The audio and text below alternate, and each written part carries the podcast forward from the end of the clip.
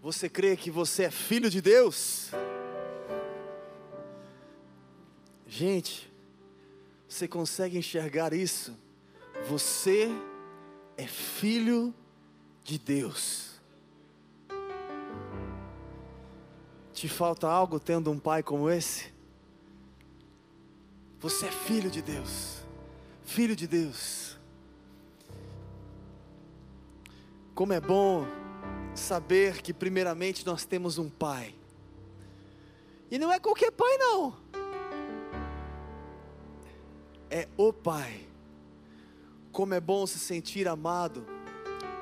Como é bom saber que sou escolhido por Deus.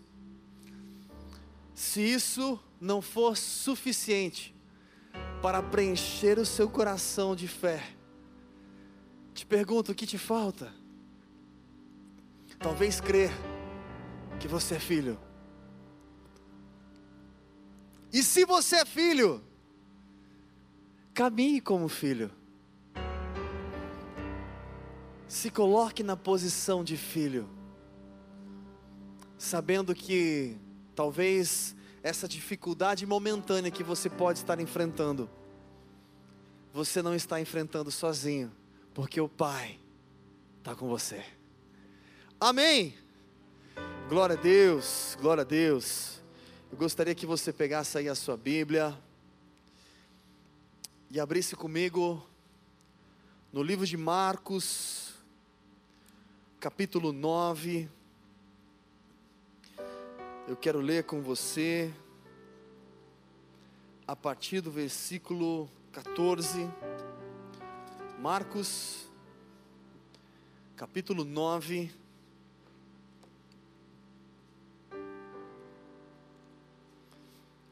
Partir do versículo 14, que diz assim: Quando se aproximaram dos outros discípulos, viram grande multidão e alguns escribas que discutiam com eles. Assim que a multidão viu a Jesus tomada de surpresa, correu para ele e o saudava. Ele perguntou aos escribas: O que discutis com eles?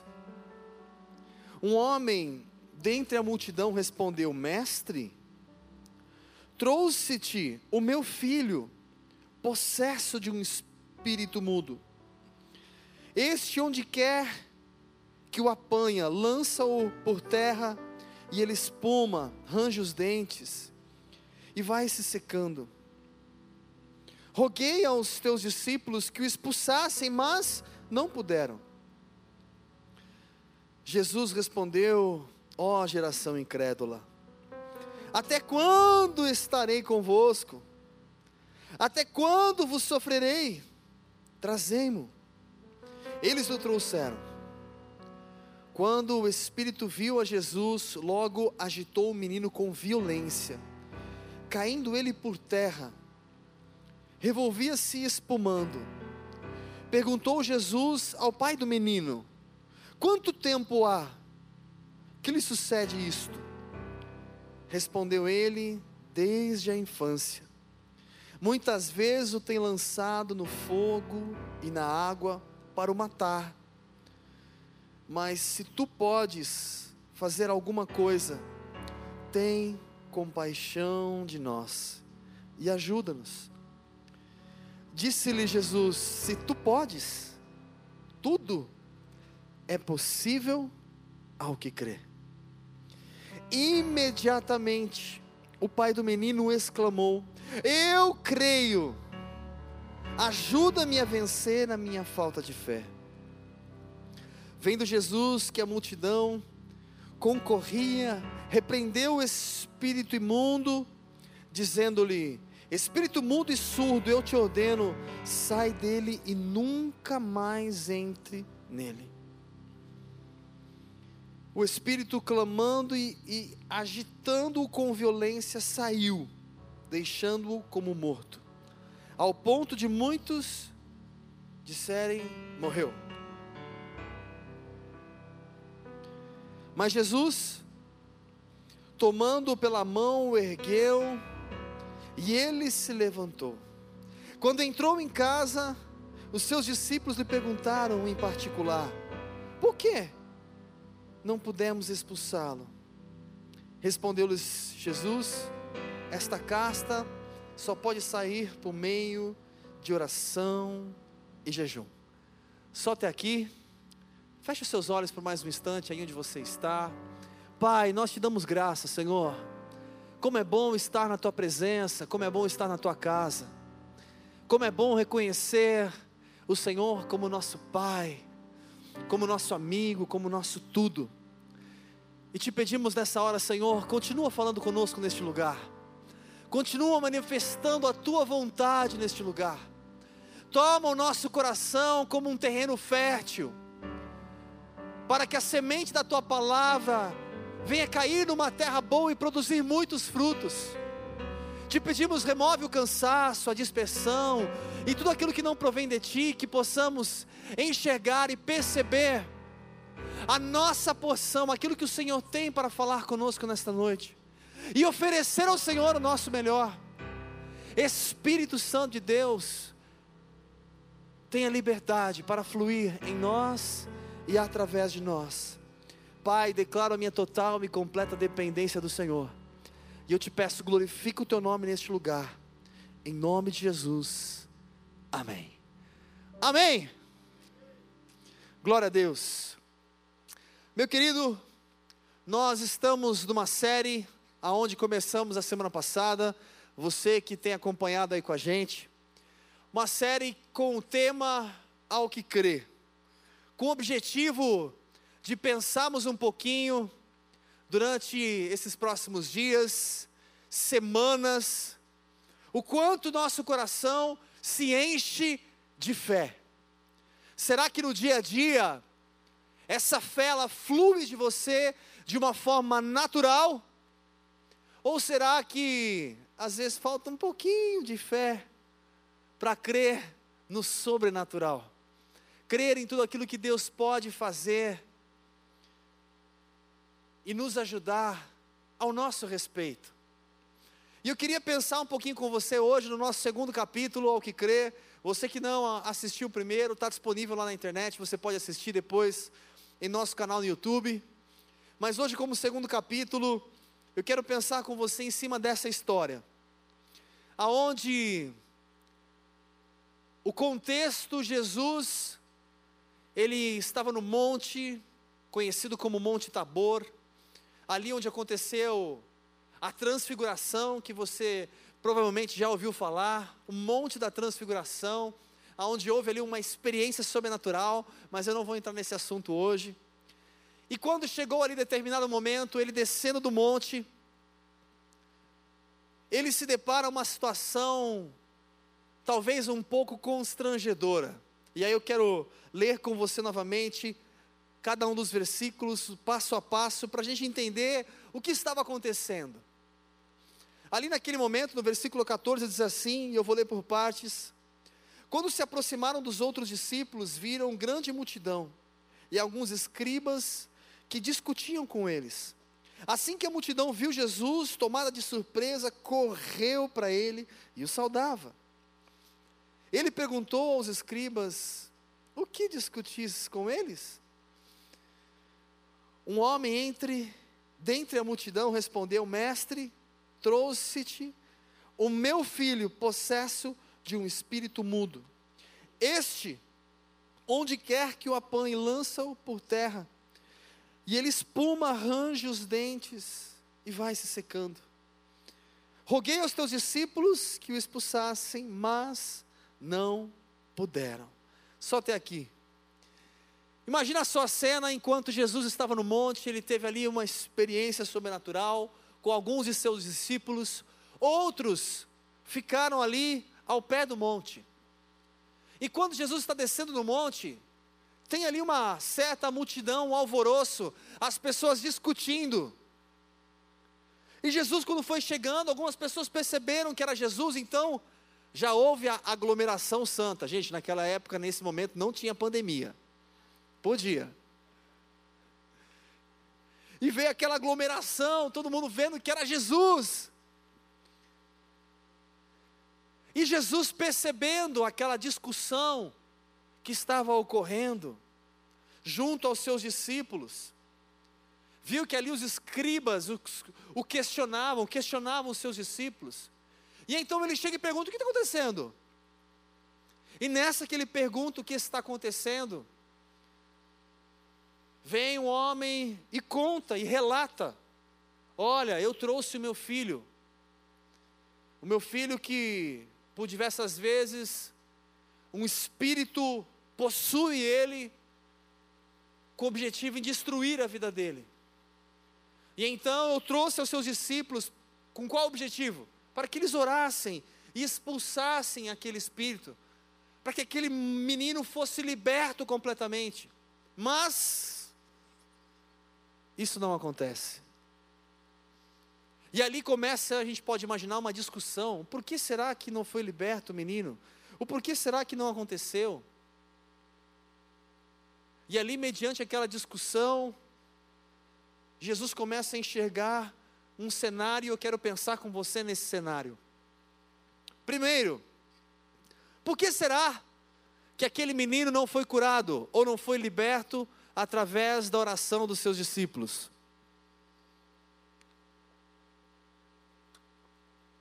exatamente isso que você pensou. Por que será que ele não foi curado?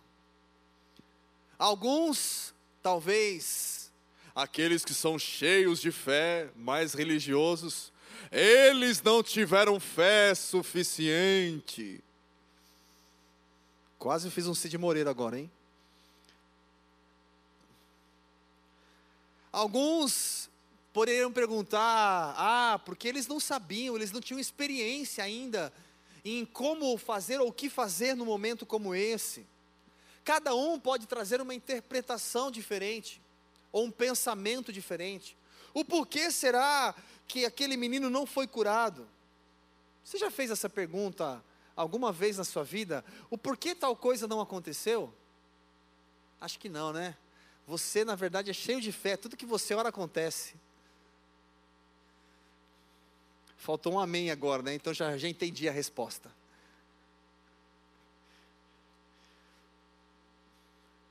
Quando alguma coisa não acontece, como você enxerga aqui dentro no seu coração? Você enxerga, não aconteceu por minha culpa, é porque talvez eu não fiz o que deveria fazer, Wesley. Ou não acreditei como eu deveria acreditar, ou não exerci a fé, ou não busquei, ou eu não mereço. Ou talvez a gente terceiriza a culpa. Sabe por que não aconteceu? É que o fulano de tal, é porque a pessoa tal, é por causa daquele. Não é, minha, não é por minha causa. Não é minha culpa. Eu sou perfeito. Mas é culpa do outro. A gente de repente terceiriza a culpa. Ou a gente fica procurando um culpado. E eu vou dizer para você: a culpa não é das estrelas. Alguns até mesmo num momento como esse, transferem a culpa para Deus. Como se Deus fosse mal e Ele quer que você sofra. Eu gosto de ver sofrimento. Você consegue enxergar um Deus assim? Não tem como imaginar, pensar um Deus que tem prazer em sofrimento. Algumas pessoas terceirizam a culpa para Deus e até mesmo ficam de mal de Deus sem conversar com Deus.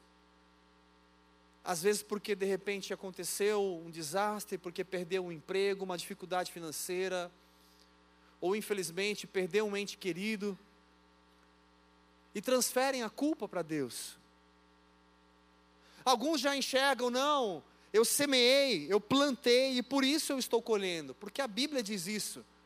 Aquilo que o homem semear, isso ele ceifará, ele vai colher. Então já sei, não aconteceu porque eu semeei, ou por causa disso, aquilo outro. Enfim, a gente poderia aqui conjecturar e pensar em tantas coisas. Mas eu quero começar pensando com você que Deus é soberano sobre tudo. E isso precisa estar muito claro no meu coração, Ele é soberano sobre tudo. Eu não posso deixar de ter fé ou questionar a Deus se Ele tomou uma decisão justa ou injusta, porque o dia que eu fizer isso, questionar algo, ou achar que Deus não fez a coisa certa, eu já estou transferindo a culpa para Ele, como se Ele fosse culpado de algo. Sendo que muitas coisas que acontecem são naturais. Tem gente que fala assim: Deus quis assim. Desculpa, essa não é uma verdade bíblia, bíblica. Ah, eu fui atropelado. Deus quis assim. Já conversou com aquela pessoa? Como é que você está, meu irmão?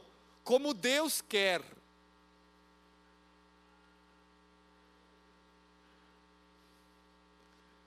Isso não é uma verdade.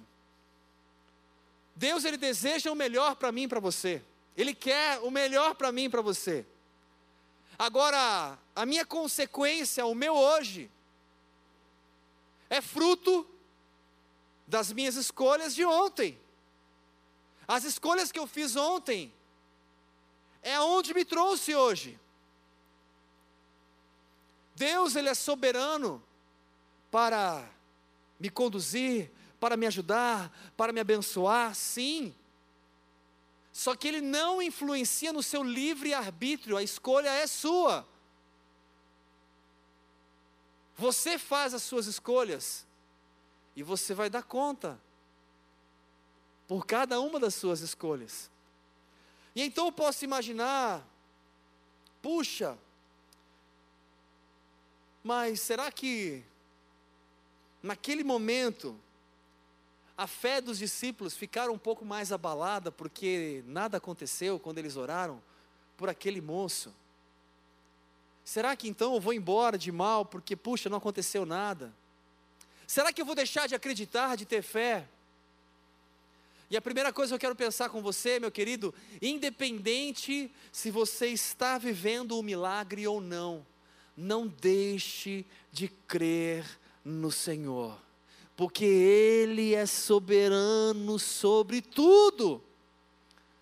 Por mais que você não esteja vendo o um milagre, não deixe de crer que Ele é Pai, que Ele cuida, que Ele é um Deus poderoso, que Ele te ama, que você é filho. Não deixe isso roubar a sua fé. Muitas pessoas, às vezes, olhando ao seu redor e percebendo que nem tudo está acontecendo como eu gostaria. E isso, ao invés de nos aproximar mais de Deus, isso nos afasta de Deus, como se Deus tivesse culpa nisso como se ele quisesse isso. E mais uma vez, meu querido,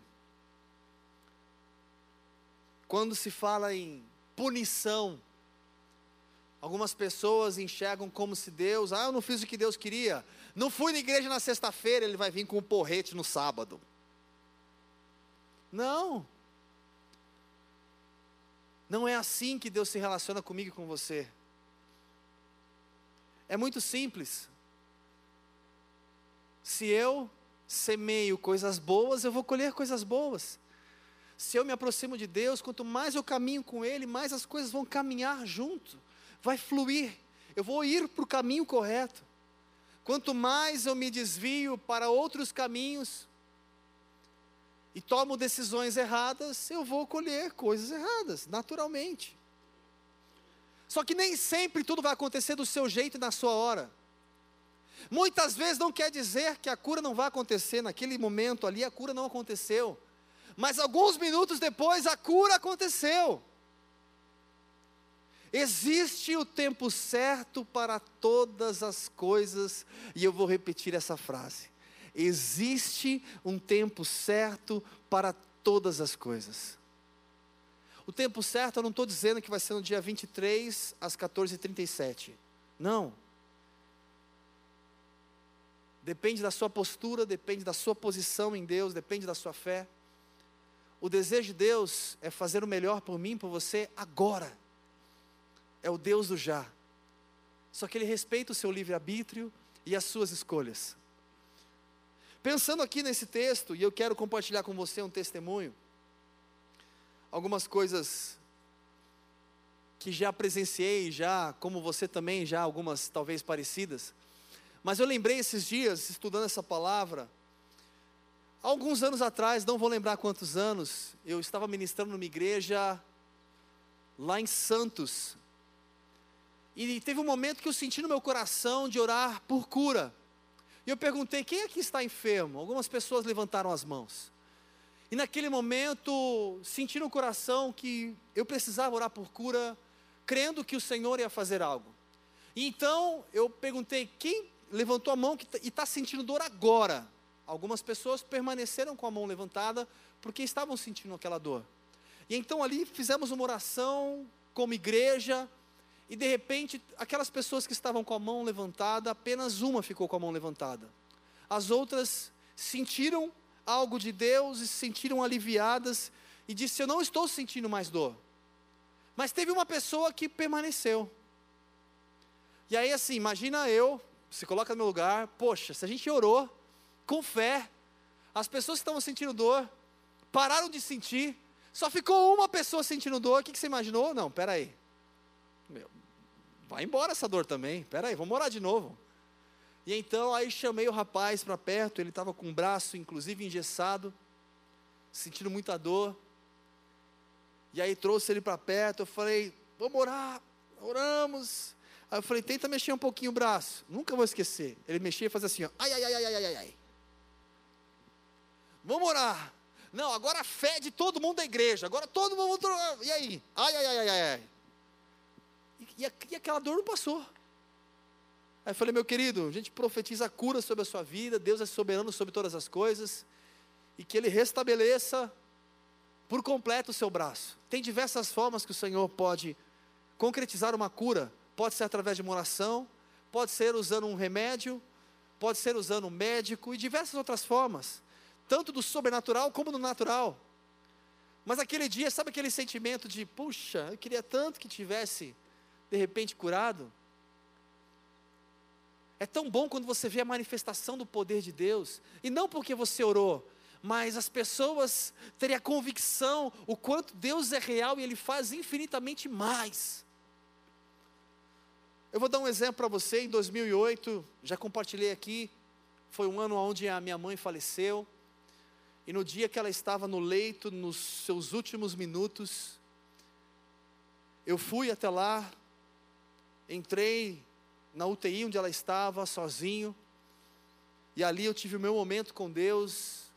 Falei, Deus, primeiro seja feita a Sua vontade, a minha, o Senhor já sabe. Eu não quero que ela vá. Eu gostaria de ter ela mais tempo comigo. E o que eu fiz? A minha parte. Orei, clamei, profetizei, sobre a vida da minha mãe. Ela já estava sedada apenas pelos aparelhos. E o que aconteceu? Nada. O meu coração se encheu de paz, porque eu sabia que aquilo que eu podia fazer, eu fiz. E o resto, Ele é soberano. No velório da minha mãe, nunca vou esquecer, tinha tanta gente, nós cantamos tantas músicas. Queremos o teu nome engrandecer. E ficamos um tempo louvando, e no meu coração, Senhor, eu quero te louvar pelos 58 anos que minha mãe esteve ao meu lado, que eu pude desfrutar. Gente, 58 anos que ela tinha, tá? Não eu, só corrigir para não ficar, né? Pelo tempo que eu pude estar com ela, por tudo aquilo que eu presenciei, que eu vivi com ela ao invés de viver aquele momento como uma tristeza, como uma angústia, como uma perda, transferindo aquele momento como gratidão, sabendo que Ele é soberano sobre tudo. E tem coisas que a gente entende, tem coisas que a gente não entende, mas Ele continua sendo soberano sobre tudo. Não cabe a mim questionar a Deus, cabe a mim confiar que Ele é Pai, cabe a mim descansar na sua soberania. Ou seja, nem sempre as coisas acontecem como a gente gostaria. Da mesma forma, já presenciei tantos milagres de Deus ao meu redor, em pessoas que estavam próximas, como já compartilhei aqui uma vez também, algumas vezes até mesmo em hospital e outras experiências. E é tão bom quando você se alimenta disso e sabe que Deus é poderoso para fazer o impossível. Mas eu quero continuar o texto e acelerar com você. Continuando, a partir do versículo 19, Jesus ele respondeu: Ó oh, geração incrédula. Ele continua dizendo o seguinte: Até quando estarei convosco? Até quando vos sofrerei? Trazei-mo. Aqui eu já fico imaginando, o Senhor Jesus vendo aquela situação, e o povo meio sem saber o que fazer, os discípulos talvez meio constrangidos porque não aconteceu a cura. E o Senhor deixando bem claro que faltava a fé no coração deles. E aí eu te pergunto, às vezes, você pode perguntar assim, mas puxa, eu orei por aquela pessoa com fé, e por que não aconteceu? E aí, se você for ver no livro de Marcos, voltar até um pouquinho, pode voltar no capítulo 6, que é interessante. Capítulo 6, no versículo 5, está falando de Jesus, quando ele retira-se ali de, de Nazaré, diz assim: Ele não pôde fazer ali obras maravilhosas, somente curou alguns poucos enfermos, impondo-lhes as mãos. E ele se admirou da incredulidade deles. Gente, aqui está falando de Jesus, ali na região de Nazaré, naquele momento específico, próximo às pessoas que o conheciam, ele não pôde fazer muitos milagres, muitos milagres não aconteceram. Tem vários textos que mostram que todos os enfermos chegaram diante dele e diz lá, todos foram curados. E alguns textos dizem que muitos foram curados, não todos. E aqui nesse texto ele não pôde fazer muitos milagres por causa da incredulidade das pessoas. Mas aí eu posso pensar, puxa, mas só a fé de Jesus já não seria suficiente. Como teve várias vezes que ele disse, a pessoa não tinha fé, mas foi através da fé dele que houve a cura. Ele é soberano sobre tudo. Como já uma vez tive essa experiência, uma pessoa na minha rua, a filha dela, na verdade, estava caminhando com a gente na igreja. Ela não caminhava com a igreja, a mãe não, não acreditava muito em Deus. E ela passou por um período de enfermidade muito grande, aonde ela estava com uma ferida na região do abdômen. E essa ferida já estava, acho que mais ou menos quase nove dias aberta, e aquilo estava necrosando. E o médico disse que da forma como estava, se continuasse daquele, naquele, daquele jeito, ele ia ter que operar e existia um grande risco. Eu não lembro qual era o motivo da cirurgia, mas eu me lembro que a, a filha, por volta de três a quatro vezes por dia, tinha que tirar a gaze, limpar por causa daquela necrose, cheirava muito ruim. E a mãe dela só ficava falando: Eu vou morrer, eu vou morrer. A mãe dela estava quase nove dias sem dormir, ela só piscava e voltava porque ela ficava com aquela sensação de eu vou morrer. E aí ela me chamou: Oliver, vamos lá orar. com a minha mãe. Aí quando eu cheguei, fui conversar com ela, ela estava na cama, bem debilitada. Ela só disse para mim: Filho, eu sou bully, querendo dizer de pouca fé. E aí eu falei para ela assim: Eu não importo que você não tem fé.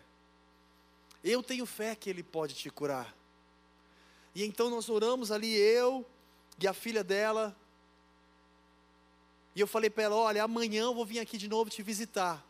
Só que amanhã eu quero que você vá me buscar lá na porta. E ela deu um sorrisinho assim, tipo, quem dera. E no dia seguinte, quando eu voltei, toquei a campainha.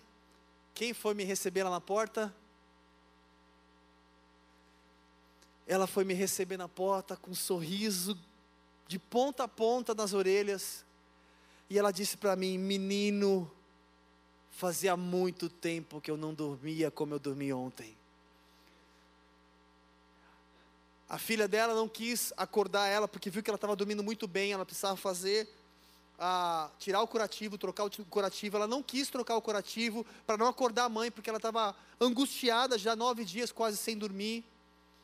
E na, e na manhã, quando a mãe acordou e ela foi correndo para trocar o curativo, aquela ferida que estava aberta tinha cicatrizado, tinha sumido a necrose, estava normal.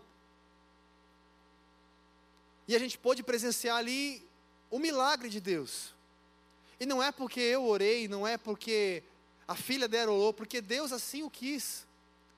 E viu o nosso coração. Quantas vezes a gente presencia milagres e quantas vezes as coisas não acontecem como a gente gostaria. Agora, por que às vezes somos crianças mimadas? Não acontece do jeito que eu quero. E então eu fico triste. E aí eu abandono o meu relacionamento com Deus, ao invés de me fortalecer em Deus. E então eu esfrio o meu relacionamento, ao invés de me encher mais, de me alimentar mais. É tão gostoso quando você vê milagres acontecendo ao seu redor e você vê a graça, o poder de Deus, até nas coisas mais simples. Gente, é tão precioso você ver milagres. Quando eu digo milagres, eu estou dizendo das coisas que podem ser bobas. Eu vou dar um exemplo. Que eu nunca vou esquecer, já contei isso diversas vezes. Um dia indo para o monte com o pessoal lá para Araçariguama, para a gente ter um tempo de oração, era de noite, de madrugada. E naquele dia, sabe aquele dia que você olha para a carteira e você fala, ixi, o negócio está feio. Não tem um real. E aí você fala, puxa, agora, daqui a pouco, né? O ponteiro da gasolina estava lá no vermelho, gritando assim, ó. E aí, de repente, né, com a galera cheia no carro, eu, eu tinha um Corsa na época, e eu cheguei pro pessoal, e aí, gente? Então, ó, gasolina está no osso, mas hoje eu estou sem grana, e aí, quem pode contribuir? Aquela famosa vaquinha, né, gente? Pô, né, de praxe. Aí, então, você já viu aquela vaquinha que você fala vaquinha, e aí fica aquele silêncio? Cri, cri, cri.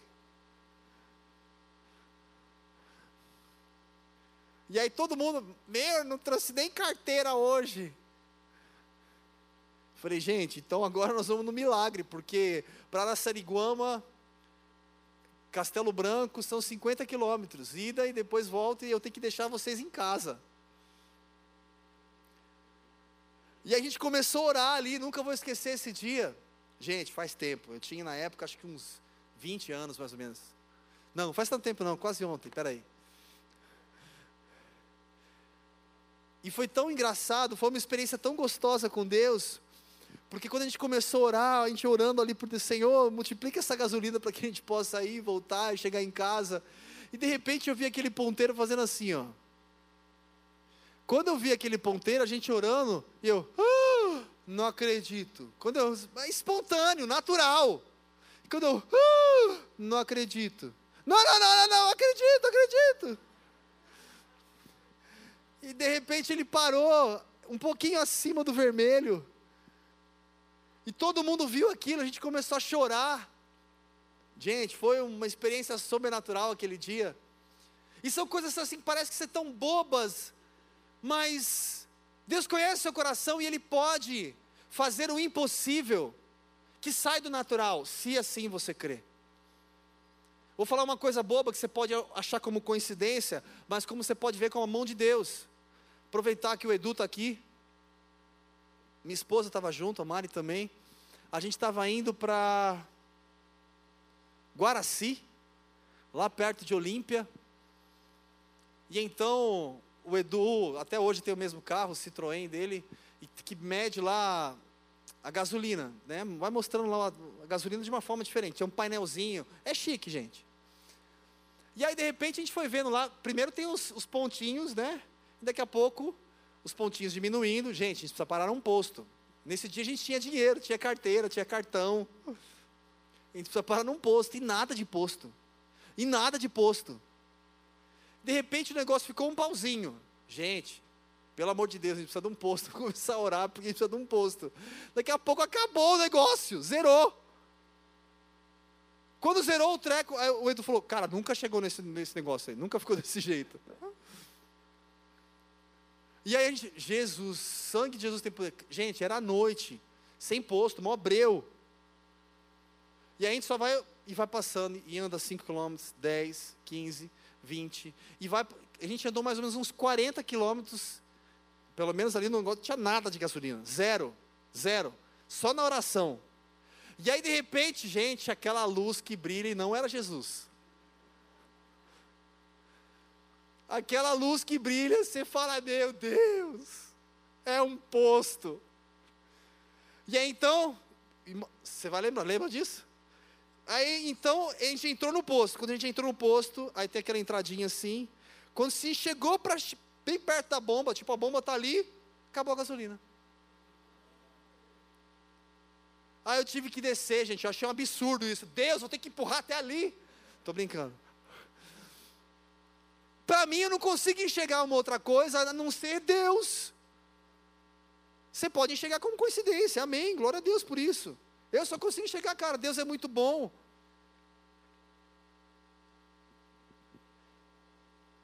Enxergando um cenário como esse, eu fico imaginando a vida daquele homem. Porque o texto diz que o filho dele era lançado, e ele mesmo fala, às vezes no fogo, na água, tentando matar esse espírito mudo, surdo. E era algo constante, e ele fala desde a infância. Gente, você já imaginou? Presta atenção. Você que é pai, ou você que não é, ainda não é pai. Imagina, imagina você ter um filho e desde a infância seu filho tem esses ataques, é possuído por um espírito, aonde ele cai e fica rolando no chão, aonde às vezes ele é jogado no fogo, na água. Você como pai, você ficaria tranquilo? Ah, estou tranquilo, tá, sempre acontece, estou acostumado. A vida inteira, talvez todo mundo perto do menino o tempo inteiro, porque nunca sabe quando aquilo pode acontecer. Imagina os pais a vida inteira preocupados com aquela situação do menino, zelando e cuidando pela saúde do menino. Talvez até mesmo quando o menino fosse dormir, a preocupação de acontecer alguma coisa enquanto ele estava dormindo. Você que é pai, você sabe o que é isso, a preocupação. Imagina o que aquele homem viveu, não, aqui não, não relata, mas o que a família viveu.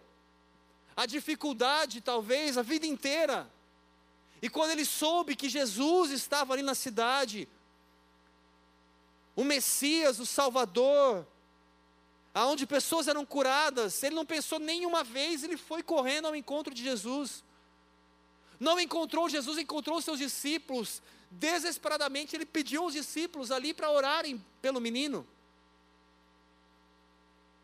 E então quero pensar com você, às vezes, um milagre acontece, mas não da forma como a gente gostaria. Eu fico imaginando, naquele momento, talvez o sentimento até de frustração, sabe aquela expectativa, tipo, agora vai acontecer, agora minha vida vai mudar, agora tudo vai, sabe, é um emprego novo, ou uma situação nova que você está vivendo, e de repente algumas coisas não acontecem como você gostaria. Aquele pai, eu tenho certeza que ele chegou com aquela expectativa do menino ser curado. Quando ele apresentou aos discípulos, mas nada aconteceu. Ele poderia pegar o seu filho e ir embora. Mas quando ele viu Jesus, ele correu, o texto diz que ele correu até Jesus. Ele não deixou de crer. Se algumas coisas ainda não aconteceram para você como você gostaria, não deixe de crer. Não deixe de crer. Posso ouvir um amém? Se as coisas não estão acontecendo como você gostaria, meu querido, não deixe de crer.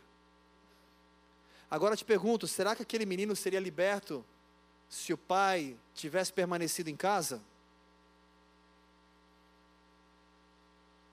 Não, o pai teve que fazer a parte dele teve que ir ao encontro de Jesus, teve que levar o menino até lá. Muitas pessoas querem sim, eu quero viver o melhor momento da minha vida, eu quero fazer as minhas viagens, comprar o meu apartamento, o meu carro novo, eu quero restaurar o meu relacionamento, não, eu quero começar um relacionamento, não, eu quero isso, eu quero aquilo, eu quero tudo. Só que muitas vezes não querem fazer a sua parte. Foi necessário aquele pai fazer a parte dele. Interessante que no texto, voltando ao capítulo 9, no versículo 20, diz assim: Eles o trouxeram quando o Espírito viu Jesus, logo agitou o menino com violência. Caindo ele por terra, revolvia-se espumando. Perguntou Jesus ao pai do menino: Quanto tempo há que lhe sucede isto? Respondeu ele: Desde a infância. Muitas vezes tenho lançado no fogo, na água para o matar. Mas se tu podes fazer alguma coisa, tem compaixão de nós e ajuda-nos. Disse-lhes Jesus: Se tu podes, tudo é possível ao que crê. Jesus, tipo, você está perguntando se eu posso fazer o que você está imaginando? Não há limites para o poder de Deus. Deus é poderoso para fazer tudo. Ele pode mudar qualquer situação, qualquer circunstância. Mas aqui ele diz que tudo é possível ao Hã? Ah, tem uma parte que é minha, né? Eu preciso acreditar. Eu preciso colocar a minha fé em ação.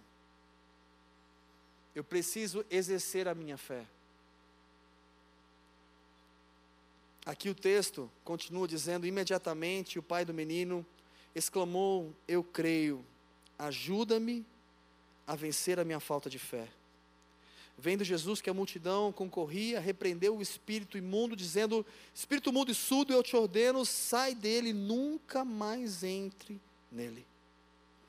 O espírito, clamando e agitando com violência, saiu, deixando como morto, ao ponto de muitos disserem: morreu. Eu queria pensar com você aqui nesse texto, nessa parte aqui. Aquele homem, ele reconhece quem ele é. E de imediato, quando Jesus fala, é, tudo é possível que creia, eu creio. E muitas vezes nós somos assim. A gente acredita que Deus é conosco, por isso que você está aqui. Se você está aqui é porque você acredita que Deus é poderoso, que Ele existe, que Ele é Pai, que Ele é amigo, que Ele opera e opera maravilhas, que Ele transforma, que Ele muda, que Ele transforma nós, imperfeitos. E Ele de cara, eu creio, de forma natural, mas na sequência me ajuda. Me ajuda a como vencer a minha falta de fé. Claro que você não passa por isso. Você é cheio de fé, graças a Deus. Pessoal que está conectado com a gente aqui na internet, tudo cheio de fé. É tão fácil, ou melhor, mais fácil ter fé quando é na vida dos outros, a gente acredita. Agora, quando é na nossa, parece que é mais difícil. Será que vai acontecer mesmo?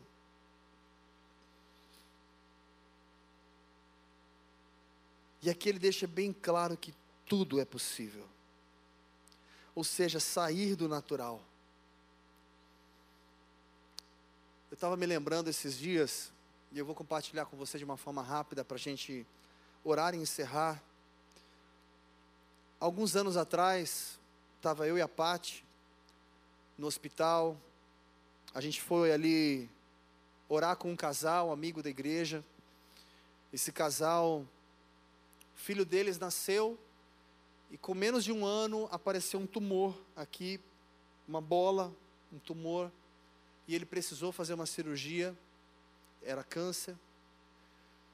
Depois da cirurgia, houve todo um processo e passaram-se, não lembro se alguns meses, acho que ainda com menos de dois anos, novamente, numa uma outra localização próxima, e a gente, de novo, ele fez a cirurgia, a criança. Gente, dói muito o coração. Você vê uma criança de dois anos de idade fazendo uma cirurgia como essa. E então passou pelo processo e tudo mais. E nesse dia que a gente estava no hospital, era a terceira vez. E quando nós chegamos no quarto para orar por eles, ele estava na cama ainda, ainda ia ser feita a cirurgia, que provavelmente seria no dia seguinte. Entrou o médico e o médico trouxe um cenário que não era legal. Depois que o médico saiu da, do quarto, eu lembro que os pais se emocionaram, começaram a chorar. E a gente ali, não, acredita, tenha fé, Deus pode. E aí eles compartilharam, as primeiras duas vezes que aconteceu, o médico sempre chegava aqui, até brincando com a gente, fica tranquilo, isso é simples, vai dar tudo certo. Não, pode ficar tranquilo, estou acostumado. Ele passava muita segurança para a gente. Só que dessa vez ele não fez desse jeito. E por isso que eles estavam muito angustiados. Porque eles imaginavam que se o médico dessa vez não fez daquele jeito, não falou com eles daquele jeito, é porque o negócio era muito sério. E da forma como o médico falou, a gente pôde presenciar, porque ele conversou com a gente junto. Da forma como estava, estaria dando metástase em todo o corpo, começando pelo pulmão, e a situação era muito complicada. E ele disse o seguinte: pode acontecer um milagre. Um médico disse: pode ser que a gente venha fazer a cirurgia e de repente o que a gente imaginava não era. E nós fizemos aquele dia uma oração exatamente por esse milagre, para o Deus que pode fazer um milagre. E então foi feita a cirurgia, e quando ele abriu, ele identificou todo o câncer, e ele estava todo envolto como se fosse uma camada aonde era possível remover tudo aquilo e aonde não contaminou todo o organismo da criança. E então, hoje essa criança tem, acho que 12 anos de idade mais ou menos, saudável para a glória de Deus. E é tão precioso quando você presencia essas coisas e você consegue enxergar que Deus pode fazer. O nosso objetivo, pelo menos nesse mês de agosto, falando um pouquinho sobre algo que crê. A gente vai falar bastante às sextas-feiras aqui sobre testemunhos e algumas coisas, com o objetivo de mover o seu coração em fé. Se talvez há alguma situação ou alguma causa que vem lá da sua infância, como aconteceu aqui, que você encontra como ou enxerga como uma causa perdida que durante essas semanas o seu coração se encha de fé para viver e testemunhar o milagre o sobrenatural de Deus. E que tenhamos durante essas semanas testemunhos, por favor, nos procure para testemunhar. Testemunhar aquilo que Deus está fazendo em você e através de você, porque você está permitindo o seu coração se encher de fé. Ok, então como eu me encho de fé? Lembrando do que nós falamos um pouco da semana passada, se alimente de tudo aquilo que você já presenciou, do que você já viveu, traz à memória aquilo que te dá esperança. Se alimente da palavra, daquilo que já foi dito ao seu respeito. Permita ao Senhor edificar o seu coração. Trabalhe essa fé se enchendo de tudo isso. E para encerrar, para finalizar o texto e a gente orar, diz assim: que o menino, no versículo 26 ainda, foi considerado como morto. Muitos falaram morreu. Eu fico imaginando, gente, aconteceu tantas vezes comigo, vou explicar. Uma situação super complicada, aí você fala, vou orar. Com aquela expectativa, tipo assim, tchau. Tipo um milagre. E aí então você faz aquela oração, aí o que acontece? Piora o negócio. A situação que foi mais ou menos essa. Imagina só a, a galera. Jesus então ali profetizou, orou, de repente todo mundo, oh, toda a multidão, acharam que o menino tinha morrido. E muitas vezes isso acontece, a situação está difícil, e de repente a gente começa a orar, a gente começa a clamar e parece que as coisas estão piorando. Meu querido, talvez você esteja vendo natural, mas no mundo espiritual as coisas estão se movendo, porque você proferiu crendo no poder e no milagre de Deus. Talvez ainda o seu emprego não chegou, talvez ainda a sua família não foi transformada, o seu marido, a sua esposa, o seu filho ainda não, não mudou a forma de agir. Continue profetizando, continue crendo, crendo, crendo, que Ele vai levantar, e o impossível vai acontecer. E se não acontecer, eu continuo com fé. E se não estiver vendo, eu continuo crendo porque Ele é soberano sobre tudo. Independente do que Ele dá, do que Ele pode fazer. Muitas coisas eu posso não compreender, mas eu posso crer que Ele é Pai e eu descanso nele. Eu não tenho como processar e ver tudo que Deus vê, não tenho como imaginar. Eu não tenho como entender e nem compreender a grandeza de Deus. Mas eu posso simplesmente crer que Ele é soberano sobre tudo, e isso precisa transbordar no meu coração de confiança e fé. O que cabe a mim é crer e semear, jamais desistir. E para finalizar, versículo 27, Jesus tomando pela mão o ergueu e o levantou. Quando entrou, entrou em casa, seus discípulos lhe perguntaram em particular: por que não pudemos expulsá-lo? Respondeu-lhes: esta casta só pode sair por meio de oração e jejum. Meu querido, muitas coisas nós conseguimos vencer quando a gente se consagra de verdade. Não quer dizer que eles precisavam estar jejuando e apenas orando. Eu estou dizendo consagração. Você comprar a causa de verdade. Não é aquela oraçãozinha que a gente fala, sabe aquela oraçãozinha que a gente faz de vez em quando? Ah, Deus abençoe, blá, blá, blá. Não. É você comprar aquela causa mesmo. É você colocar aquilo no seu coração e você lutar por aquilo, você levantar um clamor por aquilo. Você aplicar o seu coração em tudo aquilo que você está falando e você está crendo. Claro, o jejum e oração deixa muito claro sobre essa separação. E eu quero fechar aqui com um testemunho em cima desse jejum e oração, onde ele explica isso para os seus discípulos. Teve uma vez, faz pouquinho tempo também, na época eu tinha 19 anos. Eu tinha começado um, um culto numa casa, onde depois se tornou uma igreja. E aquele culto tinha mais ou menos, frequentava ali no início 10, 15, 20, 30 e foi aumentando o número de pessoas. E tinha e todos ali eram 90% pessoas que estavam conhecendo a Deus, tendo um encontro com Deus. E tinha uma moça, uma senhora casada com dois filhos, que quase toda semana manifestava um espírito que possuía ela, que ela mudava a sua feição e tudo aquilo que você conhece, uma situação horrível. E ali eu orava por ela, então ela era liberta.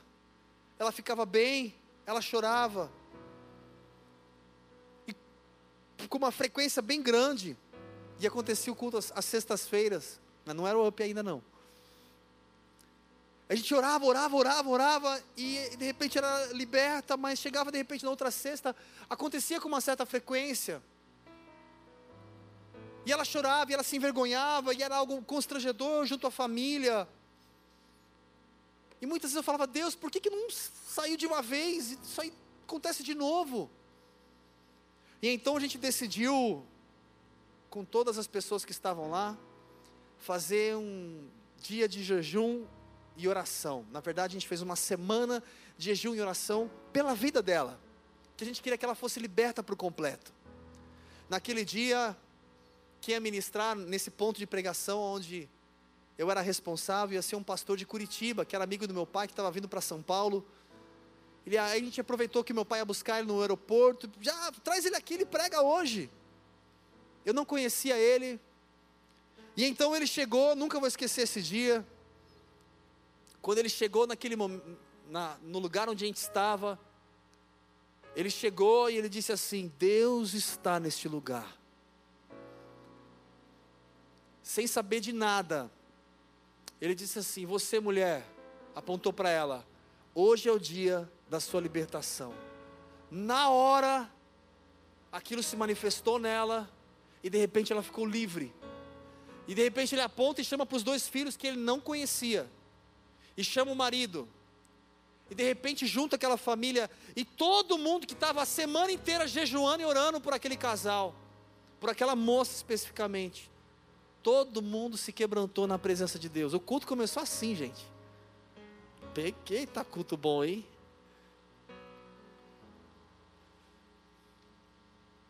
Nunca mais aquela mulher manifestou aquele espírito demoníaco. Ah, aquele pastor era muito mais ungido do que todos os outros que estavam ali.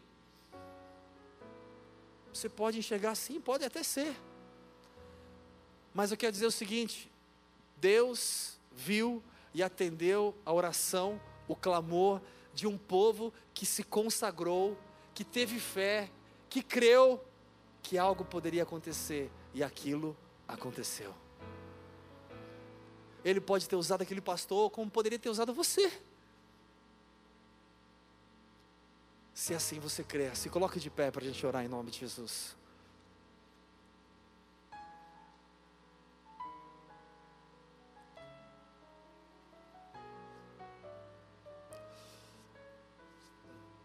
Hoje acabei me estendendo um pouquinho mais, mas, meu querido, com o único objetivo de permitir que o seu coração se encha de fé. Não enxergue o natural, aquilo que você está vendo, que talvez possa parecer difícil. Enxerga o sobrenatural. Deixa a fé transbordar no seu coração. Um Deus que faz infinitamente mais. Feche seus olhos aí onde você está. Não perca tempo. Não caminhe distante deste Deus.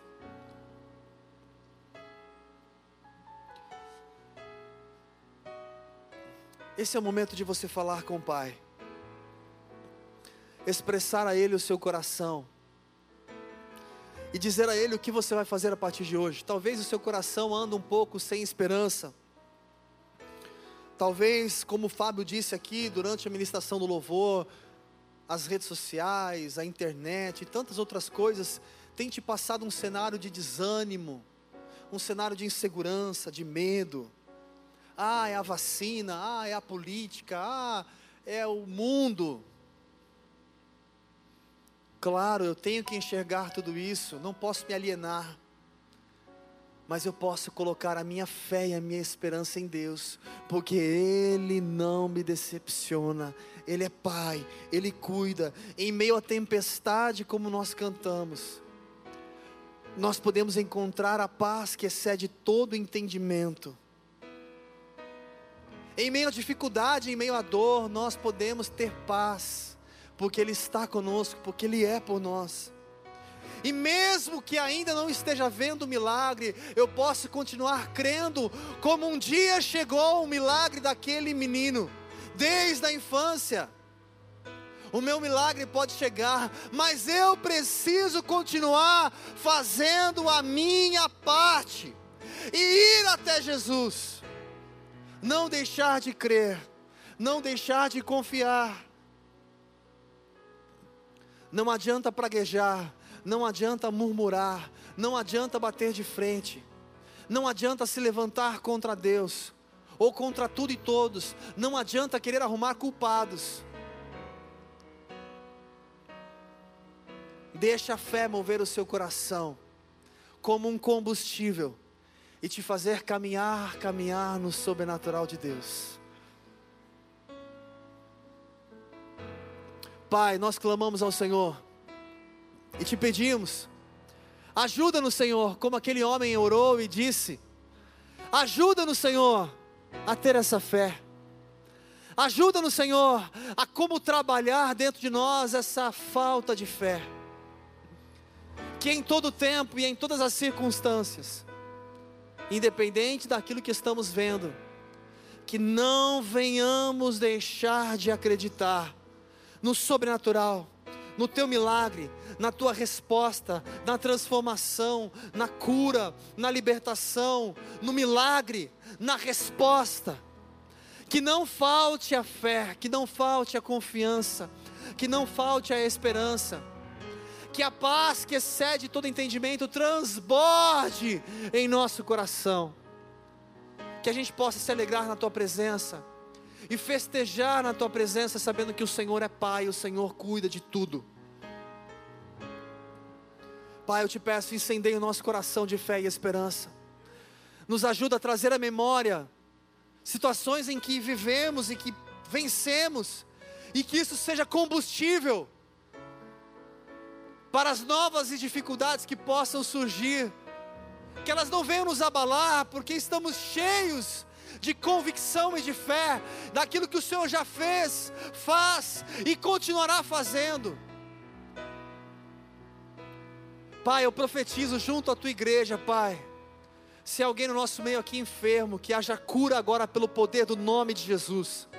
Se alguém, Pai, que está conectado conosco na internet, eu profetizo cura pelo poder do nome de Jesus, do nome que está acima de todo nome, a toda enfermidade, ou a toda entidade, a todo demônio que caia por terra e saia pelo poder do nome de Jesus, e que haja cura, que haja transformação, que haja restauração, que haja libertação pelo poder do nome de Jesus. Pai, nós profetizamos que venhamos testemunhar semanalmente aqui e compartilhar os teus feitos, os milagres, que os teus filhos se encham de fé para viver o sobrenatural a cada dia, Senhor. E que possamos incendiar o coração daqueles que estão ao nosso redor. Que eles percebam o nosso coração cheio de fé, fazendo a nossa parte, glorificando o Senhor acima de tudo, Pai independente se acontecer do jeito que nós assim gostaríamos, ou se não acontecer, que permaneçamos em fé, que o nosso coração não desanime, que venhamos permanecer buscando, confiando e descansando na tua soberania. Que o amor de Deus, que a graça do Senhor Jesus Cristo, e as infinitas consolações do Espírito Santo sejam sobre a sua vida hoje e para todos sempre. Amém. Glória a Deus, glória a Deus, glória a Deus, glória a Deus. Não existe causa perdida para o meu e o seu Deus. Amém. Você pode sentar mais um instante. Nós estamos encerrando o nosso culto. Não esqueça, semana que vem a gente continua firmes nessa série e que você possa durante a semana, por favor, lembre disso. Se consagra, busca aí o seu tempo de jejum e oração para viver o sobrenatural e os milagres do Senhor. Se você lembra de alguém que precisa ouvir essa mensagem, compartilhe esse link. Você que está conectado com a gente na internet, Deus te abençoe. Um final de semana abençoado. Gente, agora seguindo o nosso protocolo, nós ainda não podemos sair abraçando todo mundo, por mais que nós gostaríamos, mas eu quero pedir a vocês, primeiro sintam-se abraçados por Deus e por cada um de nós, e a gente vai seguir o nosso protocolo, saindo por aqueles que estão lá atrás, até os que estão aqui na frente. Deus te abençoe grandemente, tenha um final de semana abençoado, e semana que vem nós estamos juntos. Fique na paz, gente, Deus abençoe.